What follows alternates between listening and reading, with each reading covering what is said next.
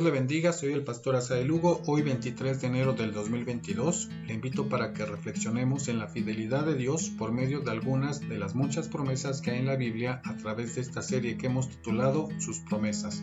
Vamos directamente al texto de hoy. Salmos número 37 de los versos 3 al 4. Dice la Biblia, Confía en Jehová y haz el bien y habitarás en la tierra y te apacentarás de la verdad Deleítate a sí mismo en Jehová y Él te concederá las peticiones de tu corazón. Reina Valera 60. Otra versión del mismo pasaje dice, Espera en el Señor y haz bien. Vive en la tierra y mantén la verdad. Pon a sí tu delicia en el Señor y Él te dará las peticiones de tu corazón. Biblia del Jubileo. La siguiente estrofa dentro del Salmo es la letra Bet del alfabeto hebreo.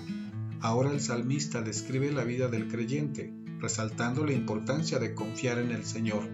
La confianza contrarresta la envidia y el resentimiento. Presenta la esencia del estilo de vida del cristiano, que reconoce que su seguridad está en Dios y hace el bien. Vive y reposa tranquilo en el Señor. El deleite es la acción de vivir confiadamente en Dios y es también una promesa que Dios cumple recibirá en respuesta todas sus oraciones. ¿Cuáles son las enseñanzas para nosotros en este día? La confianza en el Señor y hacer el bien es el resumen de la vida del cristiano. Es vivir cada día con intensidad y descanso en el Señor, permitiendo que su vida sea llena del Espíritu Santo. Es vivir de forma práctica y sencilla la vida cristiana. Cuando estamos alineados a Dios, no hay alegría más grande que hacer su voluntad. Nuestra motivación es obedecerle, porque nuestras peticiones, anhelos están alineados a Él.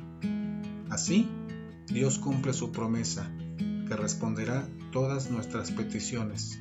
Nada tiene que ver con la herética idea de falsas doctrinas como la falsa prosperidad, ni de la atracción, ni de que Dios sea el genio de la lámpara.